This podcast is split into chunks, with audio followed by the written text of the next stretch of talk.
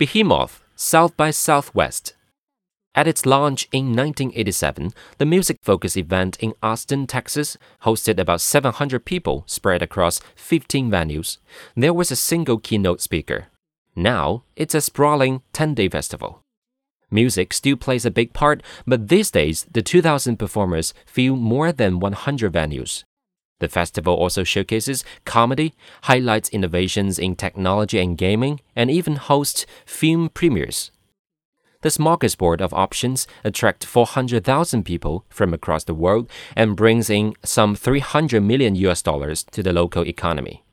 The program for this year's edition, which kicked off yesterday, includes insights into the do it yourself biology called biohacking, the role of librarians at the CIA design in the age of algorithms, and the future of psychedelic drugs.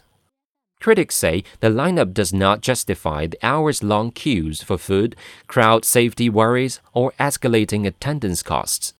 They liked it before it was cool.